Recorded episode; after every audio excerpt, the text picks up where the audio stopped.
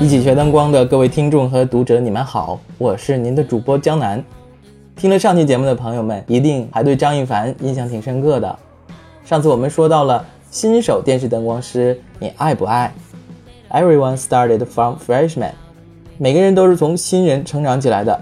张一凡给我们讲了他作为新晋灯光师在贵州电视台录节目的点滴经历。今天的节目依然是由我们两个共同为大家呈现的。大家上午好，下午好，嗯，晚上好。就是希望不管什么时候，大家听到江南老师的电台，嗯，都是一个很好的心情。没错，还是我，我是张一凡。在上期节目结束的时候呢，我们两个也给大家留下了一个小尾巴。对，说到直播，总有点小紧张。今天的节目里面，我们就跟各位说一说怎么避免直播出错。说的严重一点啊，就是怎么避免出直播事故。做直播的灯光师，你别慌。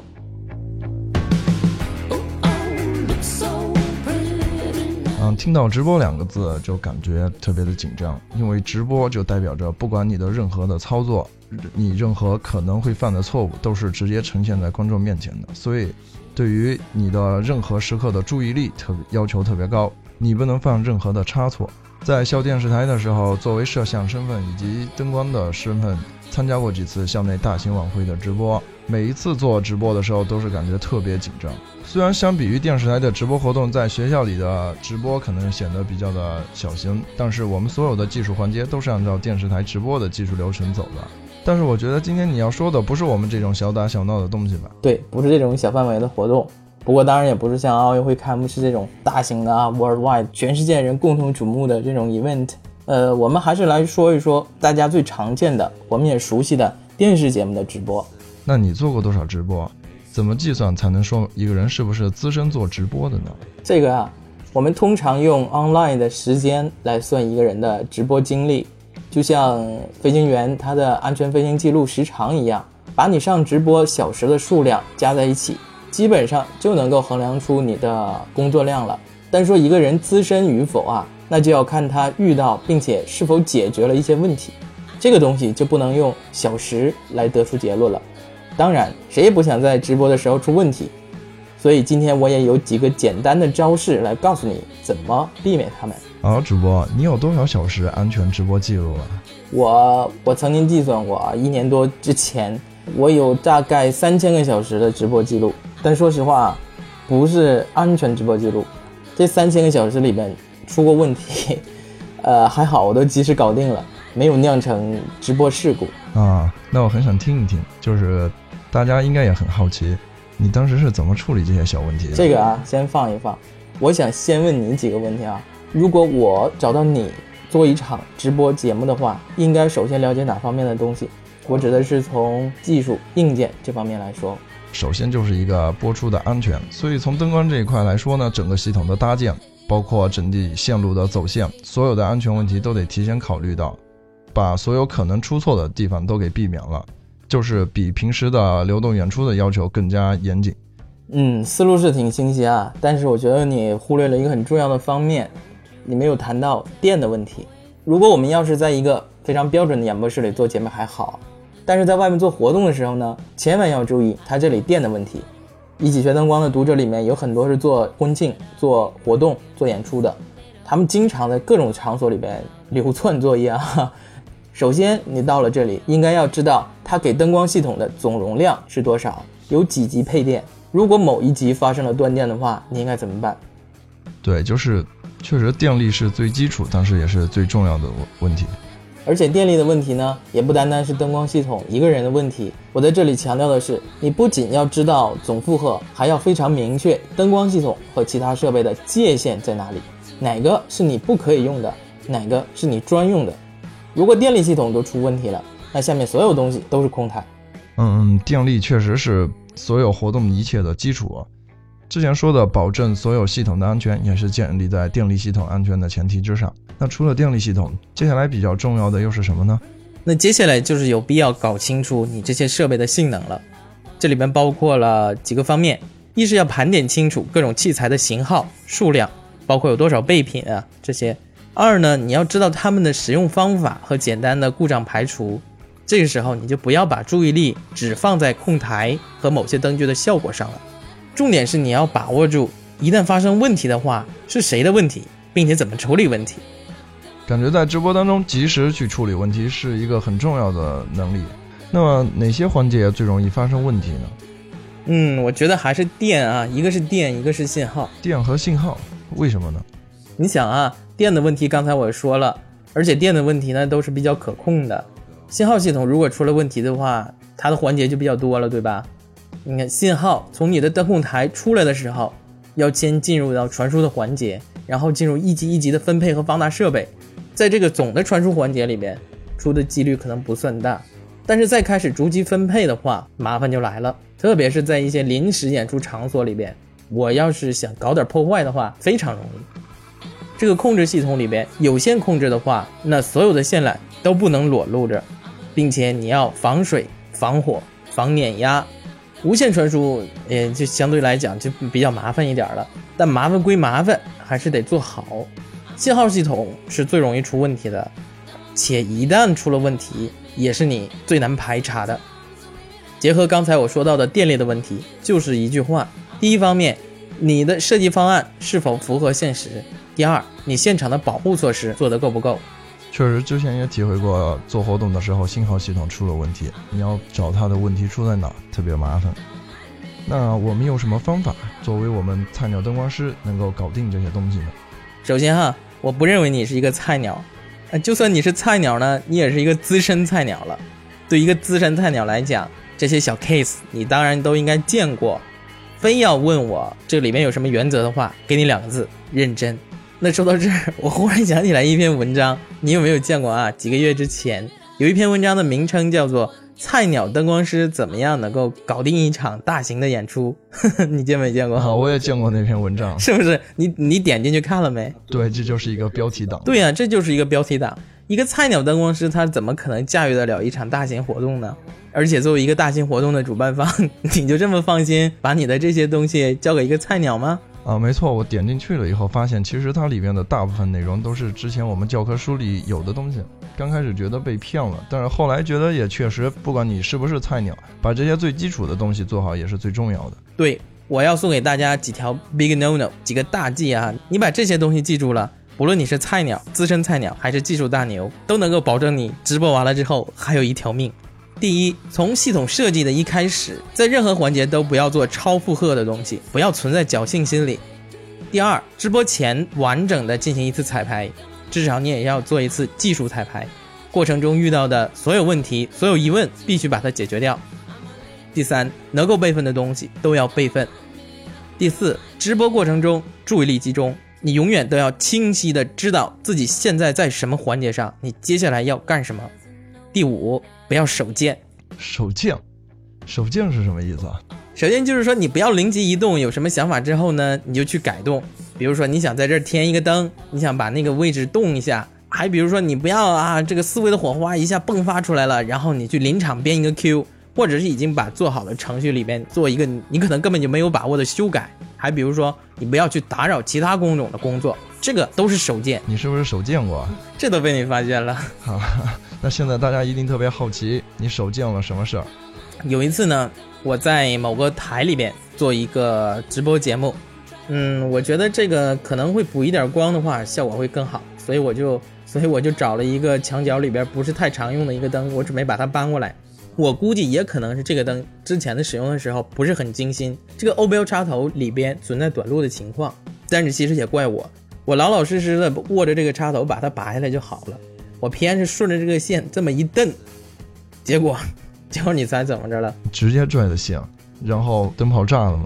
哇！你要是灯泡炸了的话，那我还阿弥陀佛，直接这个演播室跳闸了。这可不是小事啊！刚刚好像你还跟我们说电力系统的安全问题。哦，对呀，但关键这个演播室它不是我设计的。那然后呢？没有什么然后了，然后就是当时还比较幸运。那个时候信号啊是在 VCR 短片里面，我发现这个跳闸了，不是我发现啊，大家同时发现演播室跳闸了之后呢，我第一时间告诉了现场导演，我说灯光这个电跳闸了，我要重启整个系统，不论你放 VCR 也好，还是你进小片也好，总之你要给我三五分钟的时间，嗯，然后这个事儿就这么过去了。当时我也是挺害怕。当时你应该特别紧张吧？我要是那现场导演或者导播，肯定压力巨大。嗯，然后就一切正常了。在这次事故里边啊，不单单是灯光一个人的事情，现场导演的协调以及导播的及时处理，导播间里面、演播室里面各个环节、各个工种一起配合，才能把这个事故给它平掉。那也就是说，其实有惊无险了，真没劲了。还想怎么有劲呢？这幸好是我们当时运气好，不然就绝对就挂了。那还有没有类似的事情，就是手贱的？类似啊，手贱的事情我是不会再犯了。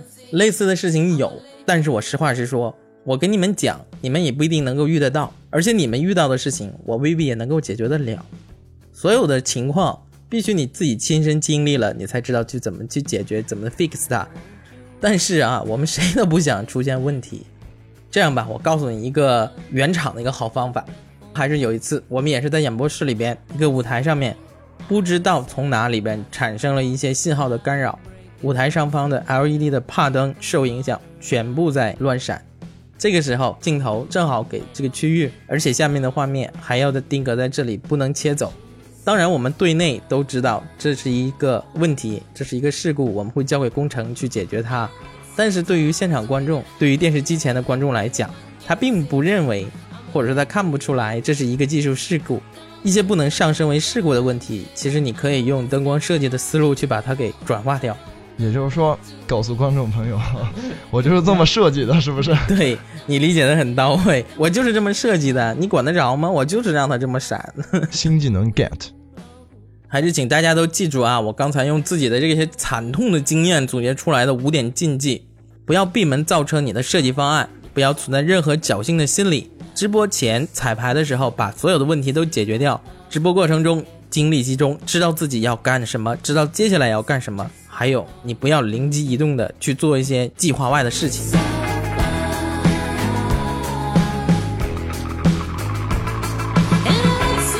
各位读者，各位听众，你们好！您正在收听到的是微信订阅号“一起学灯光”的电台节目，我是您的主播江南。今天跟我一起做节目的嘉宾还是张一凡。大家好。这次这么远过来和姜老师录节目，主要是听说好像有一个关于我学妹的什么事情，但是他没有跟我说的很具体，说见面会详谈。太坏了你啊！一听说你学妹的事情你就来了，如果我是我的事情，你就不来了吗？没有没有，就是嗯，中国传媒大学南广学院的一个小学妹，她姓陈，她在微信订阅号上给我留言说，开学之后她就上大二了，选了灯光专业。但是她比较心惊胆战啊，不知道作为一个女孩子将来出路在哪里。出路，向你表白啊！我看之前中秋节的时候，好像有一个向你表白。女灯光师不是靠表白来实现自己人生理想的，好不好啊？她问我啊，在大学学习期间应该着重培养自己哪些方面，将来干什么职业？我呢，毕竟也毕业好几年了，都胡子一大把了。我再来给他回答这个问题的话，难免会有一个代沟，所以我今天又把你找来，想在节目里面，你就给他传授一下你在大学里面是怎样从学渣成为学霸，以及又沦落成为学渣的。哈，其实一直是学渣，我班里也会有一些女生，我们之前也有一块就探讨过这个问题。其实不管是男生女生，在学习阶段把这些该学的东西、很基础的东西都做好，这是最重要的。首先，女生可能更加感性一些，对于一些感性的把握，可能会比理性的男灯光师有不一样的独到之处。女生也会比较细心一些，不管是对于一些效果的细节的把握，对于控台的操作，对于灯位图的绘画，做任何事情细心其实是非常重要的一个因素。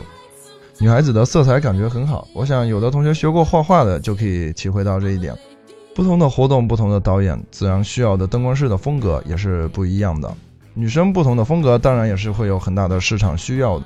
我帮你总结一下，他的大概意思就是说，首先呢，女孩子你不要自卑自弃，女灯光师跟男灯光师来比，有你很大的优势。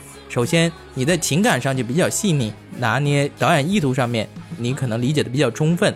其次呢，女孩子的色彩感觉是很独到的，这一点许多男灯光师是望尘莫及的。希望你在工作的各个环节里边，比如说前期的沟通啊，比如说在控台的操作上啊，比如说这些案头工作上啊，你都发扬出来你这些特点，把你的劣势尽可能的淡化，把你的优势突出出来。没有人说女灯光师不可以在这个行业里边有她的一片天地。陈同学啊，你现在才上大二哎，你离你毕业还有两年的时间，你不知道两年之后会发生什么样的情况，你也没有必要现在就为你自己的将来这么提前的着急。你有这样的经历的话，还不如把它放在知识的学习上面，比如说多看一看一起学灯光的文章，多跟你的张一凡师兄没事儿摇一。摇一摇，还行。比如说，没事跟你的张一凡师兄聊一聊，这都是很好的办法嘛。好的，好的，没有问题。嗯，非常期待跟大家一块去探讨这些问题，一起学灯光。我还没问完呢啊，张一凡，你们学校啊，跟你同班同学的女灯光师毕业都去哪儿了？呃，我觉得这个也是学灯光女生一个挺好的路子，她们去了电视台或者一些剧院，做的是灯光管理的方面的工作。怎么女生毕了业就直接能够做管理，男的进入这个行业就要先干理工呢？太不公平了！陈丽如，你还担心你自己做女灯光师没有出路吗？我现在后悔都来不及。我觉得可能还是大家选择的道路不一样吧，反正就是选择最适合自己的方向就好。但是千万不要去看之前订阅号发过的灯光师月薪 如何过万。行行行，我知道你要说什么了啊！你说了这么多累不累呀？饿不饿呀？老师，我刚来的时候楼下好多好吃的。你想吃什么？我想了半天，发现都行，都挺好。行，没问题，反正你请客，吃什么都可以。时间过得很快啊！一起学灯光从二零一三年十月十五号开始给大家推送第一篇文章，至今已经走过了一年多的时间。非常高兴的邀请到张一凡来跟我一起做节目，谈到了他作为一名九零后新晋灯光师，刚接触这个行业，他的那些想法。在今天的节目里面，我觉得他也很有担当的，作为一名成功的学渣学长，来给他的小师妹传授他的大学里面的学习的体会。这也是我们一起学习的精神所在。好了，十一月份已经来了，天气逐渐变凉，大家多注意身体。我们下期节目再见，拜拜，拜拜。